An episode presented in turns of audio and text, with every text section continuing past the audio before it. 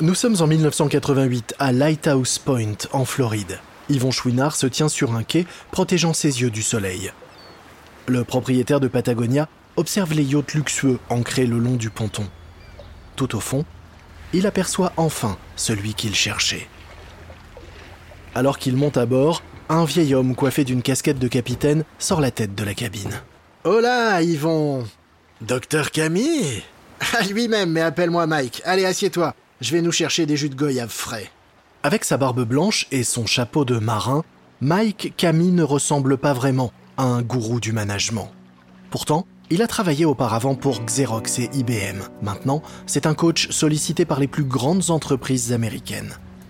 Ce vieux loup de mer gagne un million de dollars par an en dispensant son savoir.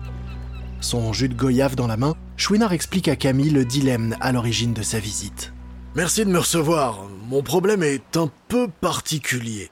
Le chiffre d'affaires annuel de Patagonia devrait bientôt dépasser les 100 millions de dollars. Notre croissance est exponentielle. Et c'est pour ça que je suis venu. Je suis un artisan, moi. Je me sens pas l'âme d'un businessman. Ouais, je vois. Et dis-moi, Yvon, qu'est-ce que tu ferais si l'argent n'était pas un problème pour toi? Je serais sûrement sur une île déserte dans les Caraïbes, à passer mon temps à surfer la vague parfaite. Ou à nager au milieu des poissons tropicaux. Alors, pourquoi t'as pas déjà revendu Patagonia et mis les voiles? Eh bien, euh, je suis pessimiste. Pessimiste par rapport à l'avenir de notre planète. J'ai l'impression que Patagonia a un rôle à jouer. Un peu comme ce que nous faisons en reversant 1% des bénéfices à des causes environnementales. J'imagine que c'est encore pour ça que je suis dans le business aujourd'hui. Camille se penche vers Chouinard et le regarde droit dans les yeux. Ça, c'est vraiment n'importe quoi. Chouinard en reste bouche bée. Camille se rapproche encore plus près. Écoute, si tu veux faire de la charité, eh ben vends ta société et crée une ONG. Ah bon sang, si tu vends Patagonia aux bonnes personnes, eh bien ils continueront à donner ces 1% parce que c'est bon pour l'image. Mais, mais je suis inquiet de ce que Patagonia pourrait devenir si je la revends. Camille croise les bras et se rassoit au fond de son siège. Dans ce cas, Yvon, je pense que tu te voiles la face quant aux véritables raisons qui te poussent à rester dans ce business. Chouinard quitte le yacht encore plus perdu qu'il ne l'était à l'arrivée. Il était venu chercher une réponse et voilà qu'il se retrouve avec encore plus de questions. Il ne veut pas que Patagonia se développe, mais il ne veut pas non plus abandonner Patagonia. Alors, comment va-t-il bien pouvoir se sortir de ça?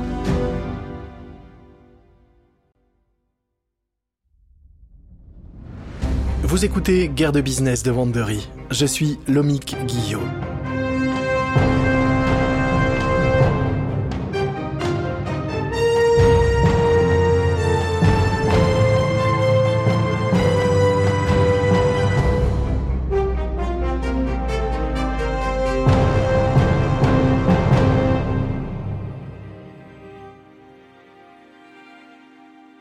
Dans le dernier épisode, Patagonia a touché le jackpot avec des vêtements colorés en matière synthétique qui ont séduit les randonneurs et les branchés. Mais alors que Patagonia est en plein essor, The North Face lutte pour se développer sur un marché submergé par les importations asiatiques bon marché. À présent, The North Face tente de surmonter ses problèmes hérités des années 80 grâce à son nouveau propriétaire, Odyssey International. Et le fondateur d'Odyssey, Bill Simon, ne veut pas d'une croissance progressive, non, il veut directement atteindre le sommet. Voici le quatrième épisode, le calme avant la tempête. Nous sommes en 1990 à Berkeley en Californie. Dans une salle de réunion du siège de The North Face, Bill Simon écoute le discours d'un homme d'affaires atypique. Cet homme s'appelle Scott Schmidt et il ne ressemble vraiment à rien. Sa chemise est débraillée, ses cheveux blonds ont l'air sales et pas peignés, et il est coiffé d'une casquette de baseball usée et affaissée. Mais dans le milieu du ski, Schmidt est une légende. C'est un skieur extrême, et peut-être même que c'est le meilleur skieur du monde. Un homme qui impressionne les amateurs de poudreuse par ses descentes audacieuses sur des pentes abruptes où la moindre erreur peut être fatale. Mais la gloire ne paye pas les factures. Et aujourd'hui, Schmidt espère pouvoir tirer profit de sa réputation de sportif extrême avec l'aide de The North Face. Il se tient maladroitement devant Simon et expose sa vision. Le matériel The North Face est génial, mais il ne convient pas toujours aux skieurs comme moi. Je dois toujours faire mes propres ajustements, comme coudre des poches supplémentaires ou rajouter du rembourrage. Ce dont les skieurs extrêmes ont besoin, c'est de matériel vraiment conçu pour eux. Comme ça, là. Schmidt tend à Simon un dessin fait à la main d'une veste de ski jaune et noire. Le dessin est accompagné de notes qui détaillent les caractéristiques de la veste. Une base, permettant d'absorber les chocs, plusieurs fermetures éclairs pour la ventilation, un tissu résistant aux points de friction pour réduire l'usure. Il y a même une poche doublée en peau de mouton pour les lunettes de soleil. Et croyez-moi, cette veste, c'est que le début. J'ai des idées et des dessins pour créer toute une gamme, de la parka au maillot de corps. J'appellerai ça la gamme Steep Tech. Simon repose le dessin. Eh bien, vous avez clairement mis beaucoup de travail là-dedans, mais ça se vendra pas. Le matériel de ski extrême n'a pas d'avenir, il s'adresse seulement à une poignée de personnes. Schmidt tente une manœuvre de récupération. Bien sûr, mais ces produits pourraient aussi intéresser un plus large public. Les skieurs ordinaires aiment les films de ski extrême. Et moi je rencontre toujours des gens qui veulent faire du ski extrême. Ils penseront sûrement que le matériel est génial et l'achèteront quand même, même s'ils n'en ont pas vraiment besoin. Simon se renfonce dans sa chaise. Schmidt marque un point. Des gens pourraient acheter ce matériel pour booster leur ego et afficher l'idée qu'ils se font d'eux-mêmes. De plus, une ligne de ski extrême renforcerait la position de The North Face en tant que marque de référence pour les équipements de haute performance. Oui, c'est vrai que ça pourrait donner une image plus technique à toute la gamme, comme on l'a déjà fait avec notre ligne Everest. Euh, bon, mais... Ouais, bon, peut-être, oui, ok, il y a quelque chose à faire avec une gamme de matériel de haute performance, sans doute. Mais n'espérez pas non plus la lune, hein. Je pense pas que le grand public s'arrache ces produits. C'est une sentence bien pessimiste, mais Schmidt s'en moque. The North Face va le payer pour développer sa ligne de vêtements de ski. Et après des années à vivre au jour le jour, même un petit salaire est une bonne raison de se réjouir. Mais pendant que The North Face se met au travail sur Steep Tech, le panorama s'assombrit pour Patagonia. Nous sommes en juillet 1991 et dans les bureaux de Patagonia à Ventura en Californie, il y a de l'angoisse dans l'air. L'ambiance optimiste habituelle a disparu. Les employés ne parlent plus qu'à voix basse et tous les yeux sont braqués vers la salle de réunion. À l'intérieur, il y a un consultant et il est là pour réduire l'effectif. Tout le monde recule lorsque la porte de la salle de réunion s'ouvre et que le consultant en sort. Il parcourt l'open space et se dirige vers le bureau d'une femme aux longs cheveux noirs. Alors qu'il lui demande de le suivre, elle échange des regards inquiets avec ses collègues. Quelques instants plus tard, elle réapparaît. Elle a les yeux rouges de larmes et elle est au chômage. Alors que la journée se poursuit, d'autres têtes tombent. En fin d'après-midi, 150 salariés sont partis. C'est un cinquième de l'effectif total de Patagonia. Pour une entreprise qui a longtemps cultivé l'esprit de famille, c'est plus que brutal. Pour la plupart des employés, Patagonia est une seconde maison ils bénéficient d'une garderie sur place, grignotent des muffins à l'ananas fraîchement préparés et mettent le travail de côté dès que l'occasion de surfer se présente. Alors que la journée touche à sa fin, Yvon Chouinard rassemble les survivants. Chouinard a passé des années à parler de ralentir la croissance fulgurante de Patagonia, mais les coupes d'aujourd'hui ne sont pas un choix, c'est une nécessité, induite par la récession qui secoue tout le pays. Aujourd'hui a été le jour le plus sombre de toute l'histoire de Patagonia. Mais ça devait arriver parce que... Un employé en colère ne peut se contenir et interrompt Chouinard. Devait Non mais je connais les chiffres. Cette année, la croissance est de 20%. Chouinard se tourne vers son employé. Vous avez raison. Mais nous avions planifié une croissance de 40% et nous avons embauché et dépensé sur cette base. La récession signifie que les détaillants commandent moins, ce qui nous laisse avec des stocks sur les bras. Notre banque a aussi des difficultés et a réduit toutes nos lignes de crédit. Chouinard laisse l'information s'installer avant de poursuivre. La vérité, c'est que nous avons grandi à un rythme insoutenable. Mais croyez-moi, ça n'arrivera plus. À partir de maintenant, nous croîtrons de manière durable. Et même si les employés de Patagonia ne sont pas encore au courant, d'autres changements sont à venir.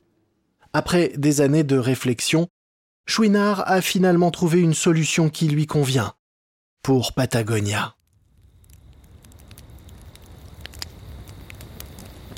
Nous sommes à la fin de l'été 1991 et juste au nord de San Francisco, un groupe d'employés épuisés de Patagonia est assis autour d'un feu de camp. Ils ont passé la journée en randonnée à suivre Chouinard dans les Marine Headlands.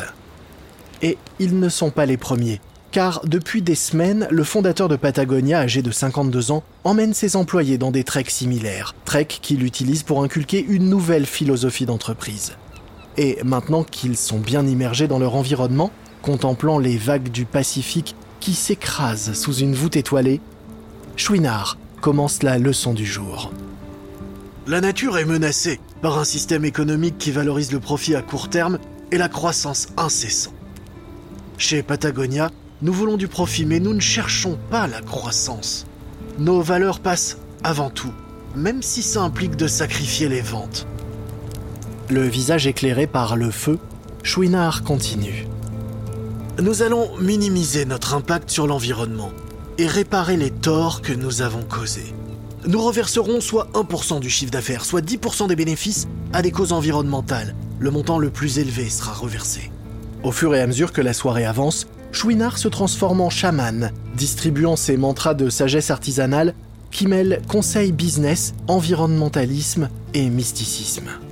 Apprenons des Iroquois ils ont tout prévu sur cette génération. Ce n'est qu'en agissant comme si nous allions être encore là dans 100 ans que nous pourrons nous développer durablement. En escalade, vous pouvez vous approcher au plus près du vide, mais jamais au-delà.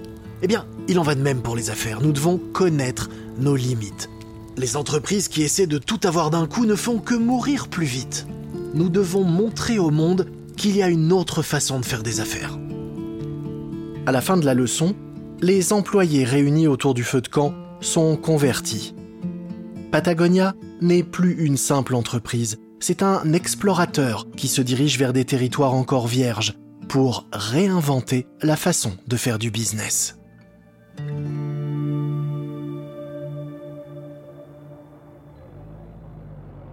Nous sommes en janvier 1992. Il fait nuit et Scott Schmidt conduit dans le centre de Manhattan. Le skieur se sent bien.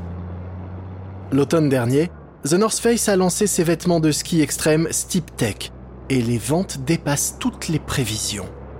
Steep Tech est déjà parmi les plus gros succès dans l'entreprise. The North Face attribue ce succès à la célébrité de Schmidt, mais ce n'est pas la seule raison. Schmidt s'arrête à un feu rouge et regarde autour de lui dans les rues sombres. Il est dans un des quartiers chauds de la ville. Les fenêtres sont cassées et les murs couverts de graffitis. Mais là, Schmidt remarque quelque chose d'inhabituel. Il tend le cou pour mieux voir et n'en croit pas ses yeux. Oh, ça alors De l'autre côté de la rue, un dealer est posté au pied d'un immeuble et il est habillé de la tête aux pieds en steep tech. En passant devant le dealer, Schmidt se dit que ça doit être un cas isolé. Mais il n'en est rien. Dans toute la ville, les graffeurs et les dealers du coin détournent les équipements de montagne de The North Face en pièces de streetwear. Ils apprécient les poches profondes, qui sont parfaites pour transporter les bombes de peinture et les pochoirs. Ils apprécient que les parkas volumineuses de la marque les fassent paraître plus grands. Mais par-dessus tout, ils aiment la façon dont les vêtements The North Face les gardent au chaud, même pendant les nuits les plus froides. Et cette tendance n'en est qu'à son début. Nous sommes en août 1993 et le nouveau titre du groupe Wu-Tang Clan, Method Man, prend d'assaut la scène hip-hop. Le clan est désormais une star sur MTV, et dans le clip, alors qu'il rappe dans un bâtiment abandonné, deux membres du groupe posent en veste rouge et jaune Steep Tech. Cette vidéo marque le début d'une relation d'amour entre le hip-hop et The North Face. Bientôt, les rappeurs de LL Cool J à Big L porteront du The North Face, et The Notorious Big et Das Effect mentionneront la marque dans leurs textes. Sans le vouloir, The North Face est passé des pistes de ski au centre-ville. Et derrière les stars du rap, c'est bientôt toutes les banlieues américaines qui vont suivre le mouvement. Mais la toute nouvelle street crédibilité de la marque arrive trop tard pour redresser ses comptes. Depuis 1988, le propriétaire de The North Face, Odyssey International, a bâti un empire de l'outdoor. Le groupe n'a pas seulement acheté The North Face, mais aussi de nombreux rivaux. Pourtant, Comme Yvan Chouinard l'a dit au personnel de Patagonia autour du feu de camp, les entreprises qui essaient de tout avoir en même temps ne font que mourir plus vite. Odyssey est aujourd'hui en faillite, plombé par sa volonté d'expansion trop rapide. Avec des créanciers qui réclament leur argent, Odyssey se voit obligé de démanteler son empire. Elle vend des marques comme Marmot et Sierra Design. Ensuite, elle met The North Face au ralenti, en prévision d'une future vente aux enchères. Odyssey ferme 12 des 20 magasins The North Face. L'usine de Berkeley n'est pas épargnée. Désormais, tout comme Patagonia, The North Face fera fabriquer son matériel de l'autre côté du Pacifique. Et maintenant que la saignée est terminée, Odyssey met The North Face en vente. Nous sommes en mai 1994 et dans un tribunal d'Auckland, la vente aux enchères de The North Face est en cours. Les enchères ont débuté à 33 millions de dollars, mais le prix a rapidement dépassé les 50 millions. À présent, il ne reste plus que deux acheteurs potentiels. L'un est Deckers, une société qui fabrique des sandales. L'autre est un consortium dirigé par deux membres de l'équipe de direction actuelle de The North Face. Le représentant de Deckers fait monter les enchères. 55,9 millions les dirigeants de The North Face se réunissent rapidement. 57 millions La femme de Deckers lève les mains en signe de défaite. Mais voilà que l'un des premiers enchérisseurs revient dans la course. Le fabricant d'imperméables London Fog. 57,1 millions L'équipe de The North Face grimace. Mais il est hors de question qu'il se fasse battre à cause de 100 000 dollars. 59 millions le juge regarde l'homme de London Fog et lève lentement son marteau. 59 une fois, 59 deux fois, adjugé, vendu pour 59 millions. Les dirigeants de The North Face ont gagné et maintenant, ils peuvent mettre en place leur plan. Et ce plan consiste à faire entrer The North Face en bourse et à utiliser l'argent récolté pour stimuler sa croissance.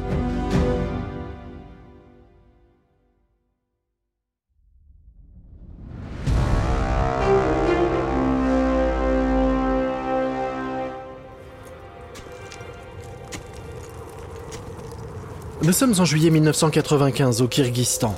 Cinq des meilleurs alpinistes américains se rapprochent du sommet du mont Ptitsa. Ils sont là grâce à l'argent de The North Face. Lorsque l'entreprise a recruté ses athlètes dans sa nouvelle Dream Team, ils n'en croyaient pas leurs oreilles. À présent, ils sont payés 75 000 dollars par an pour faire de l'escalade tout autour du monde en tenue The North Face. Et pour commencer, ils s'attaquent aux pics anguleux de ce coin reculé de l'Asie centrale.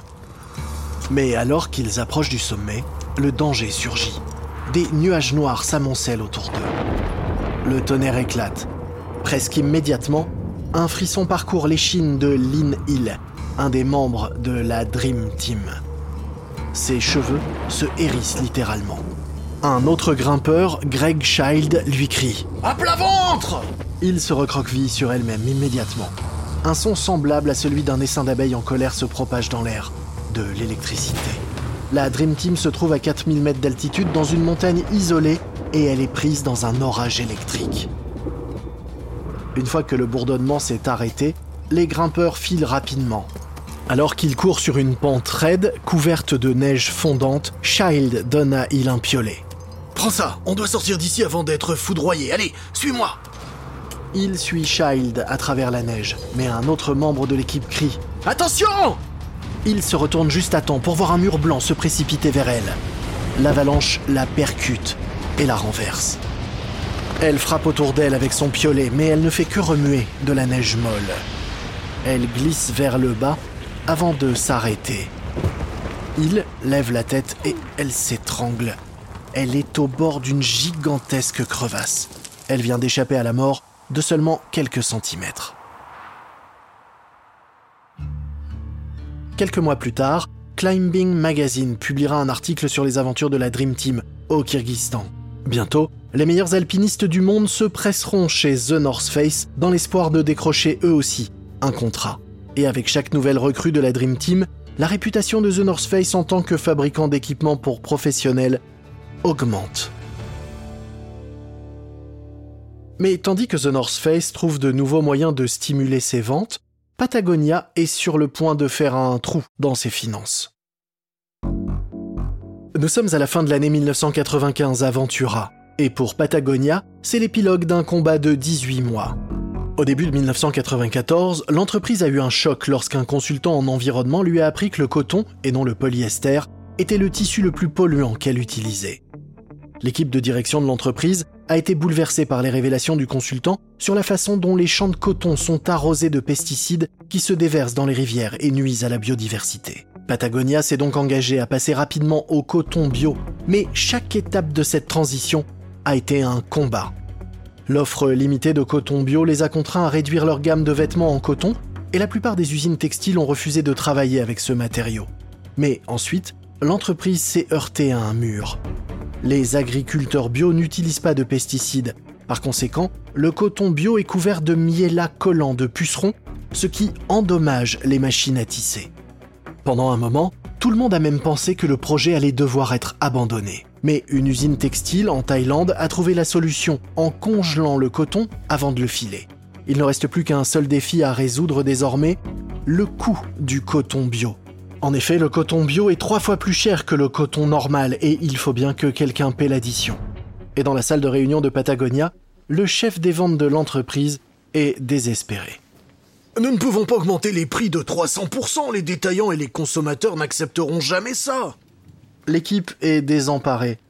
Mais un cadre fait une suggestion audacieuse. Nous pourrions réduire nos marges et limiter la hausse des prix au détail à maximum 10 dollars de plus que la concurrence. Dans la plupart des entreprises, une idée comme celle-ci serait de l'hérésie. Patagonia vend pour 30 millions de dollars de vêtements en coton chaque année. Réduire les marges, cela signifie donc renoncer à une importante part de profit. Mais c'est Patagonia. Et chez Patagonia, les valeurs prévalent sur le profit. Les uns à la suite des autres, les membres de l'équipe soutiennent donc la proposition. Ils savent que cela va nuire aux résultats financiers de l'entreprise, mais la planète passe avant tout. Patagonia est sur le point de devenir la première grande marque de vêtements à commercialiser massivement du coton bio. Quelques semaines plus tard, les vêtements en coton bio de Patagonia font leur apparition dans les magasins et les ventes s'effondrent. Avant le passage au bio, un t-shirt Patagonia coûtait 4 dollars de plus qu'un t-shirt d'une marque concurrente, comme Columbia Sportswear. À présent, le t-shirt Patagonia en coton bio coûte 8 dollars de plus. Or, cette différence de prix importante rebute les clients car peu d'entre eux sont suffisamment informés de l'impact environnemental du coton pour accepter de payer plus cher pour du bio. Les conséquences sont doubles baisse des ventes et réduction des marges, ce qui réduit d'un tiers les bénéfices de la société provenant des produits en coton. Mais après le revers initial, les ventes recommencent peu à peu à grimper. L'attrait de Patagonia permet de surmonter peu à peu les réticences des gens pour les prix élevés. De plus, l'initiative de Patagonia incite des géants de l'habillement comme Nike à envisager à leur tour d'utiliser du coton bio. Mais alors que Patagonia fait passer la planète avant le profit, The North Face adopte une voie plus traditionnelle. Nous sommes en juillet 1996 à Wall Street. L'équipe de direction de The North Face et ses investisseurs font la fête. Ce matin, la société a été introduite au Nasdaq. L'action a été introduite à 14 dollars et a terminé la journée à 28. La société dispose désormais d'un capital de 56 millions de dollars avec lequel elle peut jouer, et son PDG Bill Simon voit grand. Tout fier, Simon s'adresse aux investisseurs et aux banquiers de Wall Street qui ont rendu la chose possible. Il y a deux ans à peine, nous étions en faillite. Aujourd'hui, nous réalisons des ventes de 120 millions de dollars par an et l'avenir s'annonce grandiose. Nous avons l'intention de faire de The North Face une marque qui pourra rivaliser avec Gap et Nike. En 2004, nous envisageons de peser plus d'un milliard de dollars. Les investisseurs applaudissent et se félicitent. Mais maintenant que The North Face a fait naître des attentes chez les investisseurs de Wall Street, il faut que l'entreprise tienne ses promesses. Or, dans sa course vers le sommet, elle pourrait bientôt trébucher.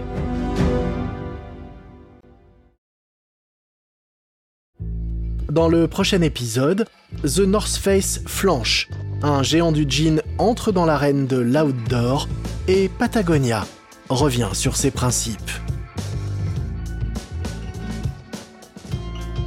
J'espère que vous avez aimé ce quatrième épisode de Guerre de Business, The North Face contre Patagonia de Wandery.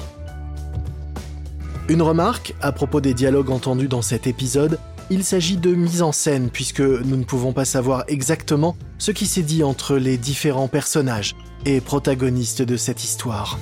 Mais sachez que ces reconstitutions se basent sur un très sérieux travail de recherche et de documentation. Je suis Lomic Guillot. Ce programme a été enregistré en version originale par David Brown. Tristan Donovan est l'auteur de cet épisode. Notre productrice et rédactrice en chef est Karen Lowe. Montage et production sonore par Emily Frost.